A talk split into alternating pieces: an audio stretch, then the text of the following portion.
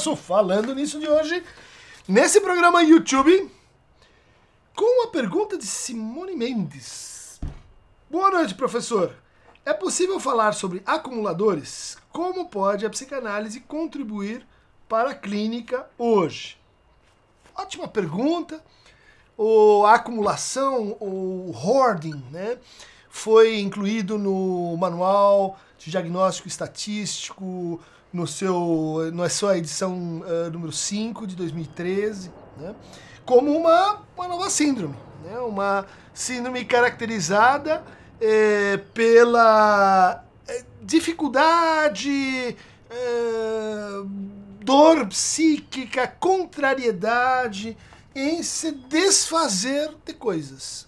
Vejam só que a acumulação né, não é de fato o traço principal do quadro.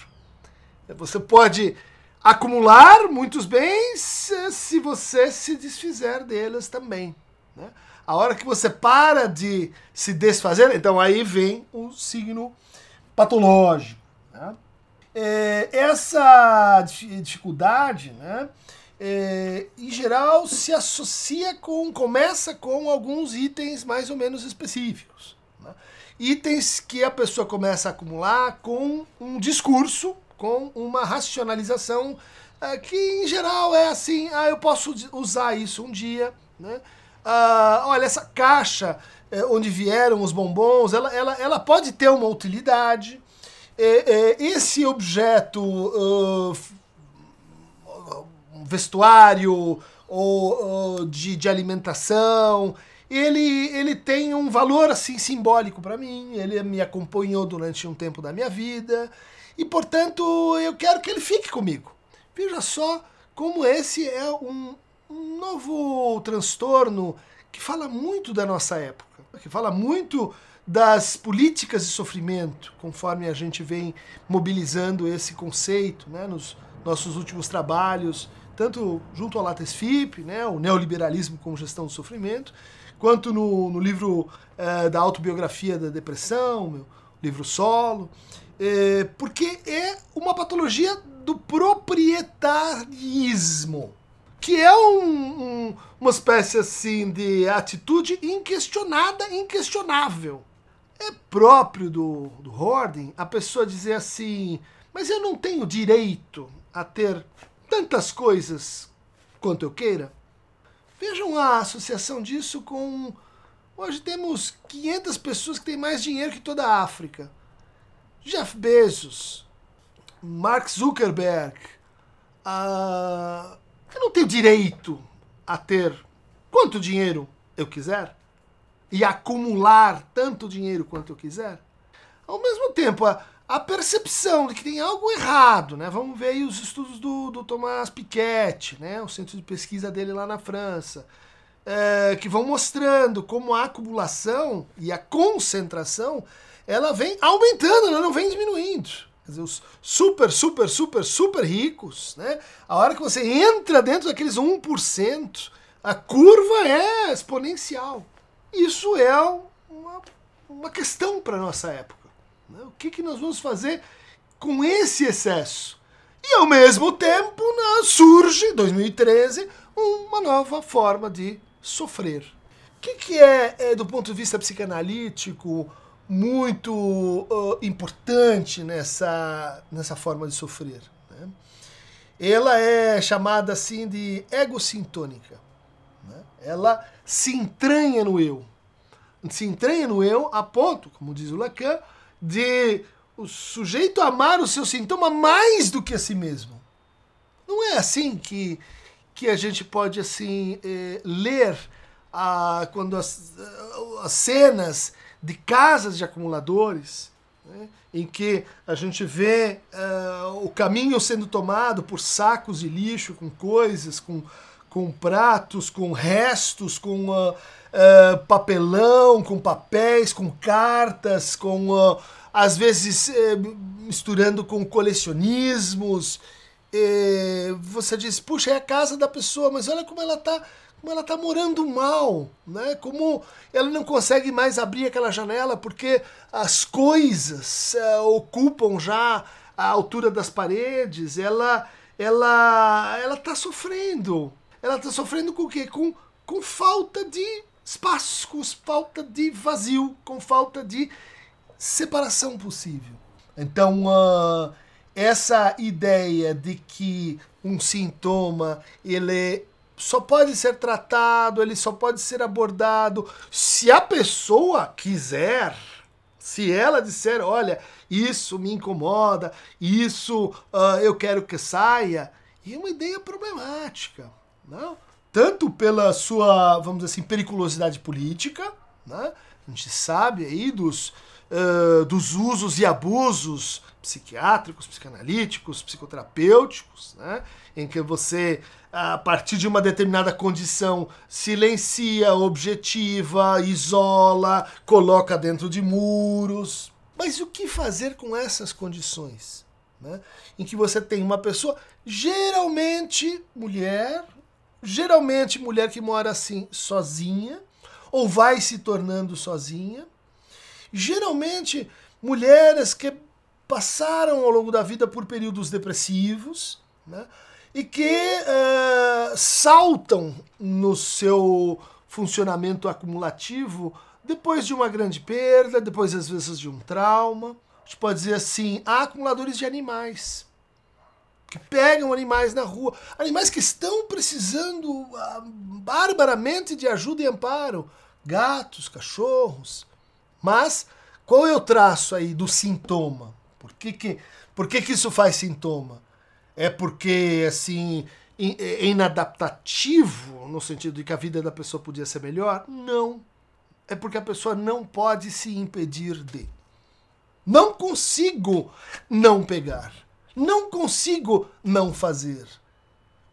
Vendo de fora, reduzindo sintomas a comportamentos, a gente não pega isso que o Freud descreveu com uma palavra uh, difícil tradução que chama Zwang. Zwang é, que vai aparecer na compulsão à repetição, na neurose obsessiva, Zwang neurose, mas que vai aparecer também como uma, como uma palavra que é sinônimo exatamente disso. Não consigo me impedir de. Tenho uma coerção que é psíquica e que é minha, não é do outro. Às vezes isso vem por importação, mas ela é sentida e ela é praticada como da vontade do sujeito. O sujeito começa a identificar a sua vontade com isso e começa a proteger o seu sintoma. Né? Como intervir então? Os casos mais bem-sucedidos, eles envolvem um tempo de conversa, de preparação, de escuta, às vezes de medicação, então, para abordar psicanaliticamente esse sintoma, a gente precisa, né, quando ele está no seu, no seu momento mais grave, né, em geral a pessoa não, não quer sair muito de casa, né, a gente precisa escutar essa pessoa e reposicionar o sentido do sintoma. Né, de permitir que ela, ao falar, comece a escutar a sua própria coercitividade. Mas, muito frequentemente, isso não é suficiente. Né? A pessoa diz, ah, tô, tô, tô, compreendendo. A pessoa vê fotos, a pessoa vê filmes, é, você explica isso. Ela racionalmente diz, é, não, é verdade, isso, isso, isso é um problema.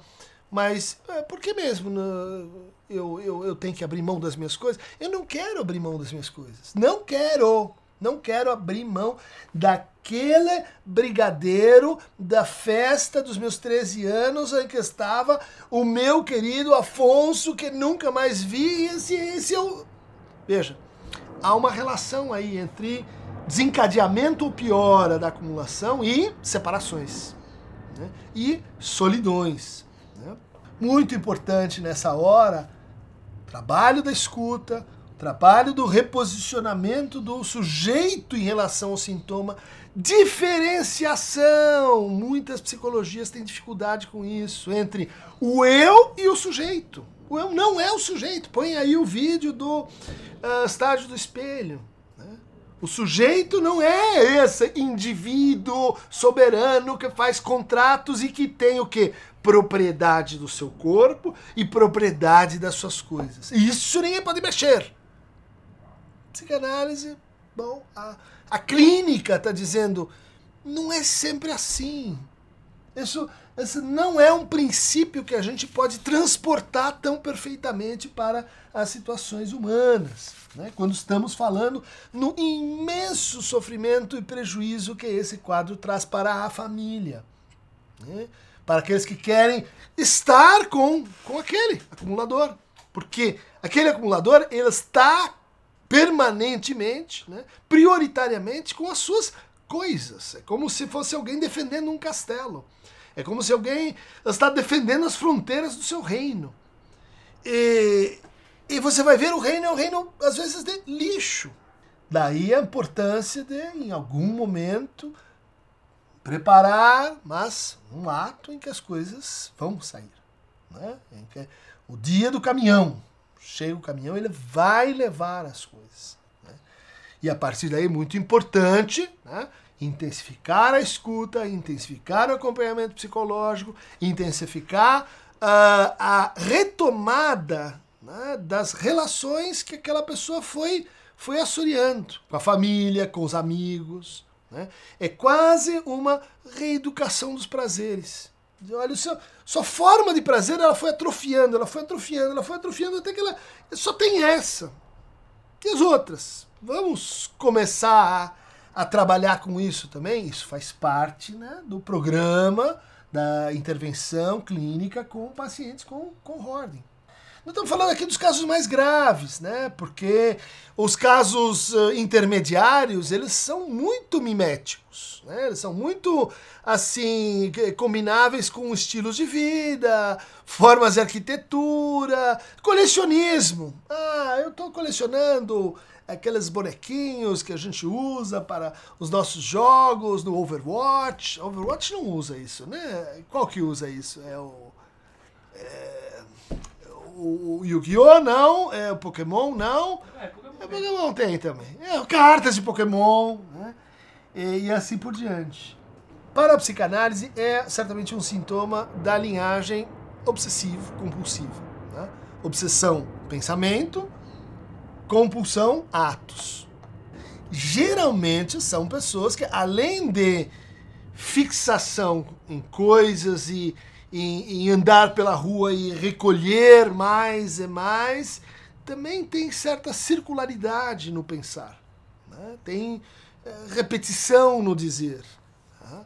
A gente sabe, a neurose obsessiva está às voltas com uma, uma grande questão, assim, é, que é a impermanência, que é a morte, que é a transitoriedade, que é a separação. Né? E os atos compulsivos são sempre o que? Formas, às vezes, meio mágicas de controle. Se eu fizer isso, aquilo não vai acontecer. Você pergunta para uma pessoa, mas o que é aquilo? Não sei, mas me dá um medo absoluto, me dá uma, uma coisa assim que eu, eu não consigo. Então, isso não, porque aquilo sim.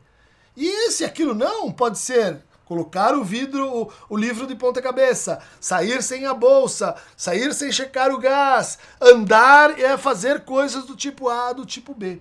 Né? Complexos de simetria, as coisas têm que ficar even. Né? Só tem aqui de um lado um sapato, do outro lado tem que ter um sapato. Se aqui tem o vermelho, ah, lá outro lado também tem que ter o vermelho. Porque, porque, porque isso é, é a ordem das coisas. Isso é como, como eu me sinto mais seguro, eu me sinto mais assim, controlando a minha vida. Né? Então, uh, uh, uh, por, por, por trás dessa, dessa, desse funcionamento, muitas vezes está uma luta empedernida contra aquilo que a gente não consegue controlar. É o nosso próprio desejo. Quanto mais você tenta pôr ele numa caixinha, quanto mais você tenta é, torcê-lo, discipliná-lo, mais ele volta em é, coisas inexplicáveis para quem está em volta, né? como a acumulação, como o hoarding. Gente, então, por hoje é só. Não vamos ficar acumulando tantos falando nisso livros não conta na ideia de acumulação, sabe, né? Especialmente se você é professor e tem como justificar que afinal os livros são importantes e eles são uma coisa que, uh, se alguém falar para jogar fora um deles, a pessoa pode se sentir muito ameaçada. Mas uh, isso não é ordem, hein? Como diria Simão Bacamarte. Itaguaí vai chegar para mim também um dia. Por hoje é só.